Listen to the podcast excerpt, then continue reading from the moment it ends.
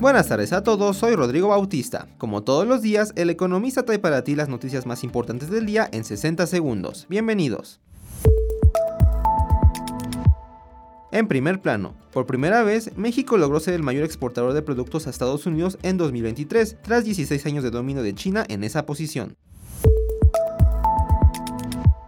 Finanzas. La inflación al consumidor se aceleró nuevamente en diciembre pasado, con lo que cerró el 2023 en 4.66%, aún por debajo del objetivo del Banco de México, informó el INEGI. Política y sociedad. Jorge Álvarez Maínez será designado candidato del Partido Movimiento Ciudadano a la presidencia de la República para contender en los comicios del próximo 2 de junio. Suscríbete al Economista para mantenerte informado y no te pierdas tus 60 segundos de noticias. Hasta mañana.